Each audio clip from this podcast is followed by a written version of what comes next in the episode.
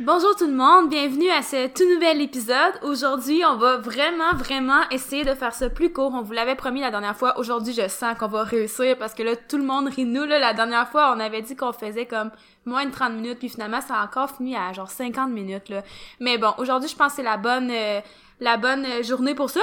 Aujourd'hui, on va parler de est-ce que c'est bon de faire du squat, du bench puis du deadlift à l'année? Parce que c'est quand même une question qui est assez fréquente, c'est quand même un sujet qui est populaire. On va vous donner notre avis. Vous allez voir que ça a aussi évolué au fil des années. Mais ceci étant dit, Brandon, bonjour, t'as-tu des annonces? Bonjour Elodie. Euh, non, dans le fond, pas, pas d'annonce aujourd'hui à faire. Si jamais, comme d'habitude, vous aimez le podcast, n'hésitez pas à le partager dans votre story ou à donner un 5 étoiles sur euh, iTunes ou peu importe l'application que vous écoutez le podcast. Ça nous aide apparemment grandement à avoir plus de téléchargements. Donc euh, c'est ça. Donnez, donnez-nous un 5 étoiles idéalement ou partagez-le dans votre story Instagram et parlez-en à quelqu'un qui pourrait bénéficier du podcast. Moi, je peux-tu faire une annonce, vite vite? Vas-y. OK. Euh, restez à l'affût parce que je vais sortir un comme second podcast qui aura pas rapport avec Bumor, juste parce que moi, j'ai tout le temps envie de parler de développement personnel, puis je trouve que sur Bumor, c'est difficile parce qu'on est vraiment... Euh, on veut vraiment, en fait, être plus axé sur le powerlifting. Donc, restez à l'affût, je suis en train de tourner les premiers épisodes de mon nouveau podcast. Je suis vraiment excitée parce que le développement personnel, c'est comme un sujet un peu connexe, mais qui me passionne vraiment, mais qui a pas trop rapport nécessairement avec le powerlifting. Bref, restez à l'affût, on va vous euh, on va vous le dire quand ça va sortir pour de vrai là. Je voulais juste vous mettre la puce à l'oreille. Alors, vas-y, on passe. Donc aujourd'hui, on parle de est-ce que c'est bon de faire du squat, bench, deadlift à l'année ou à un certain moment pendant l'année, on devrait prendre une pause de ces levées-là. Euh, pourquoi prendre une pause? Ben, peut-être que si on fait tout le temps les mêmes mouvements, peut-être que ça pourrait mener à, des blessures d'usure. Peut-être aussi la monotonie, peut-être se tanner aussi de faire ces mouvements-là, puis qu'on on ait juste plus envie de les faire. Donc, est-ce que euh, dans une optique de performance et de longévité, ça pourrait être bon de faire du squat, bench, deadlift à l'année ou justement de prendre une pause. Mm-hmm. Excusez-moi. Bon, d'où Seigneur. Hein. Euh, moi, justement, par rapport, si on m'aurait posé cette question-là, là, 4 ou 5 ans, c'est j'aurais probablement donné une réponse complètement différente. Ma réponse aurait été sûrement que non, faut vraiment que tu, euh, faut vraiment que tu prennes une pause de faire du squat, bench, deadlift. Tu peux pas en faire toute l'année. Mais, aujourd'hui, puis depuis euh, quelques années, je dirais que ma réponse a changé. Je sais pas si... En vrai, on dirait que ça a comme fait une espèce de montagne russe. On a peut-être commencé un petit peu plus, euh, entre guillemets, all-in. Après ça, on a pris peut-être... Mais pas de prix, mais... on avait plus en tête que c'était mieux de faire des pauses. Mais je pense que quand on avait cette optique-là en tête, les deux, on avait traversé une blessure. Mais là, comme on, comme on va le dire tantôt, tu sais, c'est pas normal d'arriver à une compétition blessée. Parce que c'est sûr que si t'arrives à une compétition blessée, après, forcément, il va falloir que tu prennes une pause. Je sais pas si tu comprends ce que je veux mm. dire. Mais en tout cas, on va en parler tantôt de toute façon. Mais c'est ça, tu sais, au début, on était peut-être plus dans une optique un peu plus peut-être all-in, en guillemets. Après ça, on s'est blessé, fait qu'on s'est dit, ah, bah là, forcément, faut prendre des pauses, des levées à l'année. Puis après ça, on est revenu dans une optique un petit peu plus saine, je pense, puis qu'on a peut-être un point de vue un peu plus nuancé, puis c'est ça qu'on voulait aborder aujourd'hui. Puis il y a plusieurs caractéristiques, évidemment, qu'il faut prendre en considération, donc c'est ça qu'on veut voir. Tu voulais-tu commencer? Ben, non, mais juste pour enchérir là-dessus, c'est aussi, euh, moi, je viens d'un d'un milieu un petit peu plus euh, sportif là. Je viens je viens du milieu du hockey. Puis au hockey les, les phases sont distinctes là, quand même parce qu'il y a la, période hors saison il y a la période pendant la saison de hockey.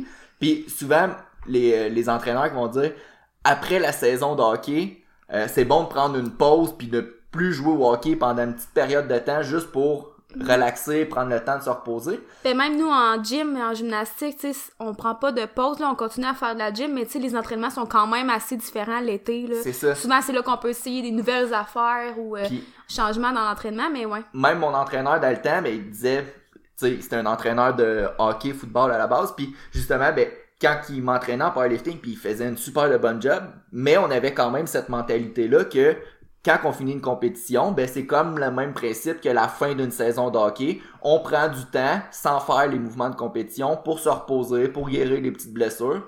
Donc, quand j'ai commencé le powerlifting, ben moi j'avais encore cette mentalité-là de l'entraînement euh, qui est de prendre une pause justement après après les, les compétitions. La pause, ça pouvait être euh, trois semaines, un mois, des fois deux mois sans faire de squat, de bench puis de deadlift de compétition. Mais c'est ça, là, plus j'ai acquis de l'expérience mm. en tant qu'athlète, mais aussi en tant qu'entraîneur, on voit que, euh, écoute, je, travaille avec tellement de clients que tel- tout le monde est tellement différent que c'est impossible de donner une réponse parfaite pour une personne en particulier. Fait que la meilleure réponse, c'est probablement ça dépend. Ça dépend. C'est fatigant, hein, On Ouais. est tanné de dire ça. Mais en vrai, que j'allais dire, c'est que, tu sais, même quand t'étais joueur de hockey, tu sais, d'une certaine façon, c'est correct que tu prennes, tu sais, surtout à l'âge que t'avais, t'étais plus jeune, c'est correct que tu fasses, par exemple, un autre sport l'été ou que tu fasses autre chose. Mais là, tu sais, je veux dire, t'es rendu à 25 ans, tu sais, tu fais du powerlifting, mais genre, je veux dire, euh, je sais pas comment dire ça. T'as pas nécessairement besoin d'une période où tu fais carrément autre chose quand tes entraînements sont bien programmés. C'est ça. Fait qu'il y a plusieurs choses là, qu'on voulait aborder aujourd'hui qui va faire en sorte que ça dépend si une personne devrait prendre du- un repos complet de pas de squat, pas de bench, pas de deadlift. En tout cas, en ce moment, c'est une bonne période pour prendre notre repos. Ouais. Euh, puis parmi ces facteurs-là, ça va être l'objectif du client, l'historique de blessure du client, Ouais. Euh, le client en tant que tel, tu sais, mettons. C'est quoi ses caractéristiques? C'est ça. Euh, Est-ce qu'on fait affaire à un homme, une femme, euh, quelle catégorie de poids, quelle grandeur, etc. Exact. Puis le lever en particulier. Mhm. Fait que si on parle de l'objectif du client, si le client il a par exemple un objectif un petit peu plus au niveau de la composition corporelle, est-ce qu'il y a nécessairement besoin de faire du squat, bench, deadlift à l'année? La réponse c'est non. Est-ce qu'il y a besoin de faire du squat, bench, deadlift tout court? La réponse c'est non aussi. Sais, quelqu'un qui s'entraîne en hypertrophie un petit peu plus, par exemple. Exact. Tu sais, parce que tu peux t'entraîner en, en hypertrophie majoritairement, mais avoir quand même un intérêt pour la force parce que les deux vont bien ensemble. Mais tu sais, si ton but c'est pas vraiment de faire euh, des compétitions de façon assidue ou vraiment carrément juste de faire l'hypertrophie, clairement que t'as pas besoin de faire du squat, bench, deadlift dans toutes les phases de ton année, là. Puis, juste pour donner un exemple, quand j'ai fait ma compétition de bodybuilding, j'ai fait du deadlift une certaine période de ma préparation, mais je te dirais pour la- l'année entière que je me suis préparé, j'ai peut-être fait du deadlift pendant un mois ou deux dans cette C'était période-là. comme trop taxant puis trop risqué de te blesser pour les bénéfices au final que ça apportait, là. Exact. Puis une des raisons aussi que j'avais décidé de faire une compétition de bodybuilding, c'est parce que justement j'avais une petite blessure qui, qui me traînait. Fait que le fait de pas en faire de deadlift, ça me fait du bien même. Fait que j'ai- quand j'ai fini ma compétition, ben j'étais complètement rétabli puis tout allait bien. Fait que de- si justement vous avez un objectif de composition corporelle, il y a pas juste le bench press, le squat puis le deadlift euh, qui va vous aider à atteindre vos objectifs. Théoriquement, il y a pas aucun mouvement dans aucun programme d'entraînement qui est obligatoire. Mhm. Super. Euh, fait que si par exemple votre objectif c'est plus la force, le powerlifting, euh, oui, ça peut être une bonne idée de garder le squat, bench, deadlift à l'année, mais ça va dépendre Des autres facteurs. des autres facteurs. ouais. Fait que par exemple, l'historique de blessure. Est-ce que tu finis comme t'as parlé tantôt, Hello, tu finis ta compétition de powerlifting, puis là t'as mal partout, t'as mal au dos, t'as mal aux genoux, t'as mal aux coudes, aux épaules. Je pense que dans ce cas-là, ça pourrait être une bonne idée de prendre une petite période de repos après la compétition, une semaine, deux semaines, un mois, peut-être deux mois, pour justement prendre le temps de guérir les blessures. Puis ça, on le fait. Puis j'ai tellement trouvé ça plate que c'est ça qui m'a forcé à changer ma façon de voir les choses parce que on avait comme par exemple tellement poussé avant une compétition que t'arrives carrément blessé à la compétition puis souvent il est comme déjà trop tard. Tu sais, si tu niaises avec une blessure puis tu la laisses traîner, tu sais, c'est rare que si, si ça fait juste rempirer à chaque entraînement, c'est rare que ça va se résorber du jour au lendemain, là. Tu sais, souvent, tu vas avoir besoin d'une certaine période de, de rehab. Euh, ceci étant dit, c'est ça, c'est plate d'arriver à la compétition en étant blessé, parce que non seulement c'est sûr que tu nuis à ton potentiel, mais après ça, quand tu retournes à tes entraînements, t'auras pas le choix de prendre une pause ou si tu décides de continuer quand même, ben tu fais juste retarder, comme je disais, ton processus de guérison. Donc au final, à un moment donné, tu vas être forcé de prendre une pause des levées de compétition, puis ça, je trouve ça quand même plate mentalement.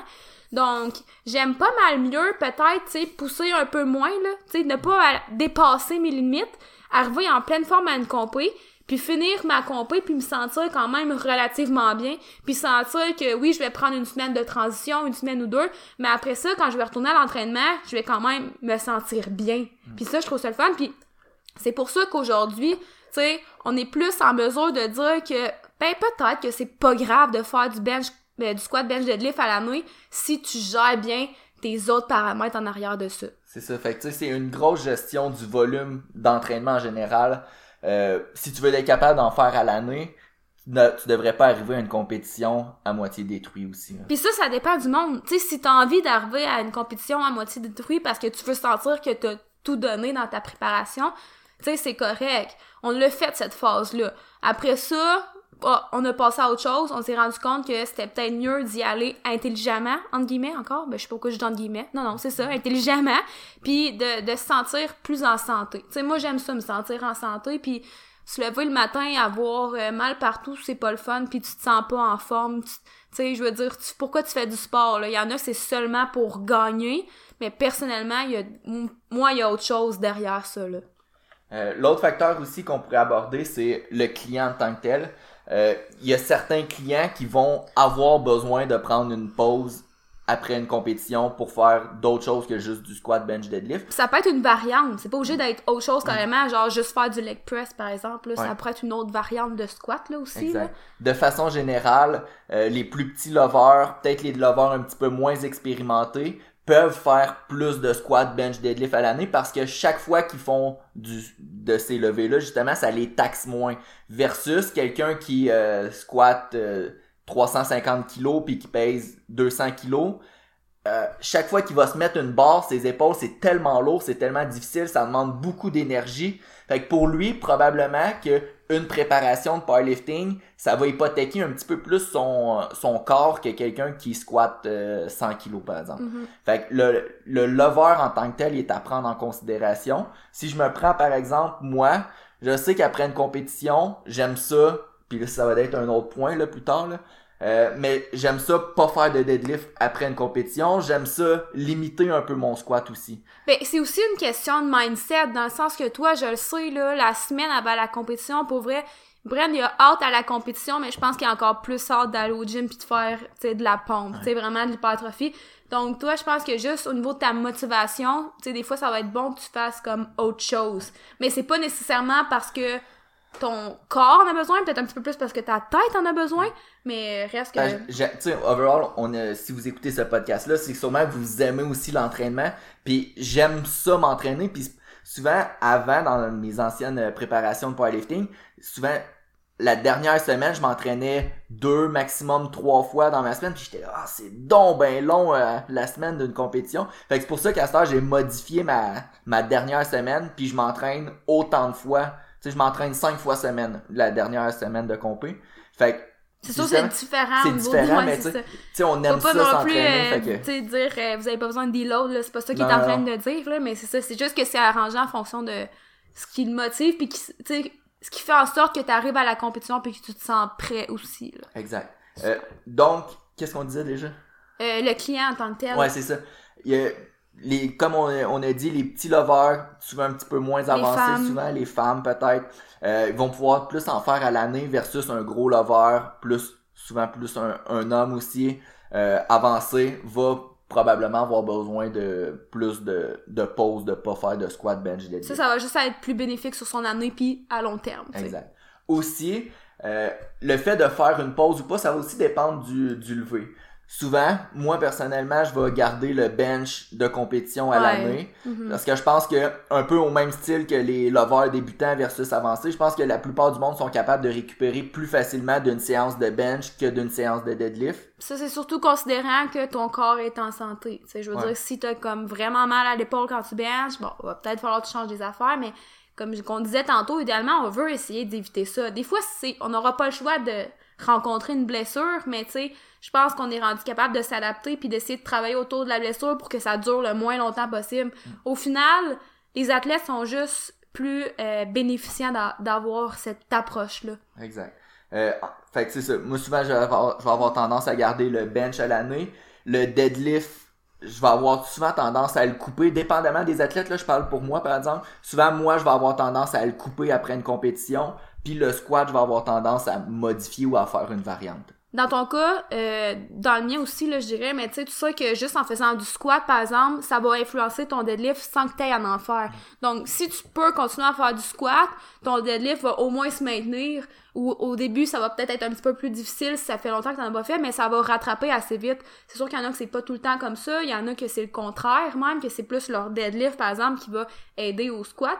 Mais bref, dans ton cas, c'est ça. Euh, le squat va aider au deadlift. Donc, même si tu fais pas de deadlift, mais que tu fais du squat, ben généralement tu vas retourner à l'entraînement de lift puis t'auras pas tellement vu de différence. Parce que oui, le patron moteur est différent, mais les muscles impliqués, tu sais, je veux dire, les, les quads sont impliqués au deadlift, comme au squat, les ischios, les fessiers, les deux, tous les muscles sont pas exactement au même degré impliqués, mais sont similaires. Là. Puis au niveau technique, t'es quand même efficace aussi, tu sais, je veux dire, ça fait pas six mois Ouais. que tu fais du deadlift, là. Tu sais, quand ça fait pas longtemps que t'en fais au niveau technique, sais, si t'arrêtes d'en faire, après ça, ça se peut que ça soit difficile de revenir juste parce que t'as pas vraiment automatisé ton patron moteur, mais dans ton cas, euh, c'est pas ça non plus. Exact. Fait que, est-ce qu'on se fait une petite conclusion, Hello, peut-être? Ouais, ça a été rapide, mon Ouais. dieu!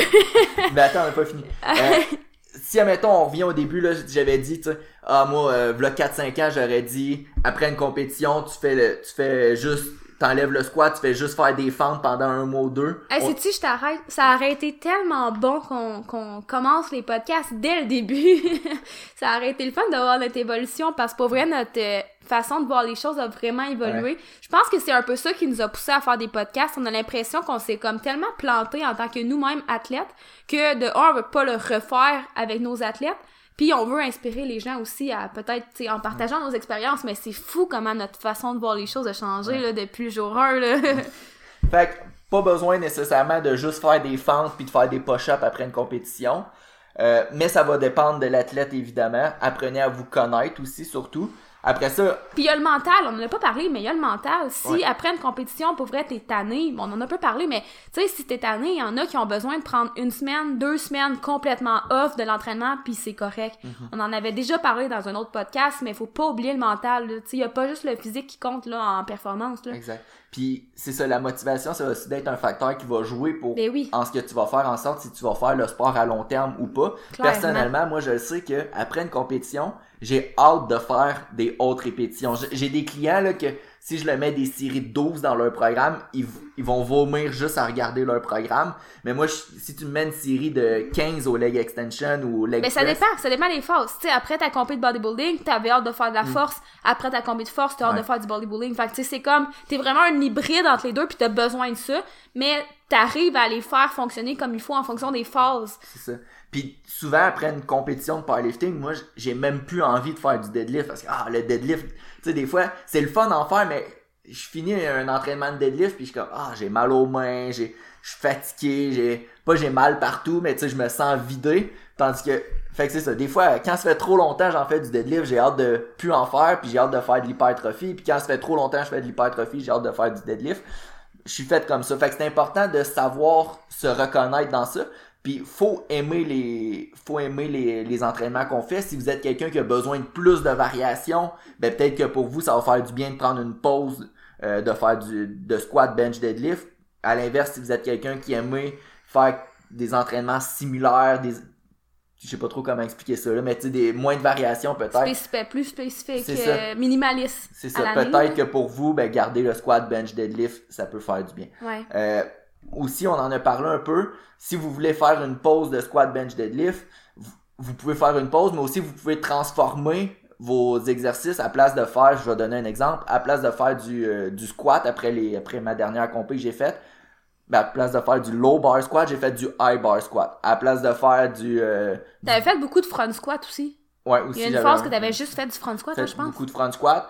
J'avais fait aussi à un moment donné beaucoup de floor press. Puis après ma compé, juste pour parler vite vite du deadlift, j'avais euh, pris six semaines sans faire du deadlift. Puis quand je l'ai réintroduit, il y a trois semaines, à la place de faire du deadlift normal, j'ai fait du deadlift posé, fait qu'avec une pause en bas des genoux. Puis là, cette semaine, je réintroduis le deadlift normal. Donc, c'est pas obligé de prendre off complètement, ça peut être des variations aussi, mais c'est définitivement pas obligé d'être juste des fentes ou des push-ups. Euh, aussi un autre sujet là, je veux pas qu'on embarque tout de suite dedans, mais tu sais, il y a des, euh, ça pourrait être un prochain podcast là, je pense. Donc. Mais tu sais, il y en a qui, j'avais vu ça sur YouTube là comme titre de vidéo. Est-ce que c'est bon de faire des heavy singles à l'année? Ah oui. Donc, tu sais, des fois, il y en a qui vont faire, on voit ça souvent, là, c'est populaire un peu, peut-être plus avec les, les athlètes américains, là, on voit ça. Euh, ils vont faire une série de une répétition à environ RPE 8. Donc, c'est, c'est pas à l'échec, mais c'est comme assez lourd pour que ça, ça soit considéré comme lourd, là. Mhm. Euh, donc ça, c'est complètement un autre débat. La, la question justement de la vidéo, c'était est-ce qu'on devrait faire ça à l'année? Puis euh, je pense que la réponse, ça va être un peu similaire à ce qu'on vient de, Mhm. de parler aujourd'hui. Ça, ça dépend. Moi, c'est quand même mon style, ça, mais je sais qu'à l'année, je veux dire, ça me démotiverait à un moment donné. Là. C'est ça. Je, la- je l'alternerais en différentes phases. Mais c'est comme, peut-être une phase sur deux, mettons, là, mais Exact. ça serait pas tellement non plus tout le temps au même RPE euh, Ouais. En tout cas, bref, euh, ce sera un autre podcast, là. Euh, c'est quand même un sujet intéressant, mais j'espère que vous avez aimé ça. Format un petit peu plus court, on a réussi, good job. On a quand même eu, ben pas des critiques, là, mais le monde riait vraiment de nous à notre dernier podcast, là, parce qu'on a vraiment dépassé le 30 minutes. On était déjà rendu à 50 minutes, là, ça avait pas de sens. Mais bref, j'espère que vous avez aimé ça, j'espère que vous aimez le nouveau format. Sinon, vous pouvez l'écrire dans les commentaires. En tout cas, c'est ça que vous, vous nous avez demandé dans le dernier sondage. Euh, ceci étant dit, on n'a rien d'autre à ajouter. Si vous avez aimé le podcast, n'hésitez Oui, pas à le plaît. partager dans votre story Instagram. Parlez-en à un ami, donnez-nous un 5 étoiles idéalement sur euh, iTunes. Ça ou nous la- aide dans le fond à se faire trouver, euh, si on veut, Ouais. quand les gens recherchent Parce qu'au début, là. quand on a lancé notre podcast, on pouvait marquer Bimor Performance sur euh, iTunes, puis on sortait même pas.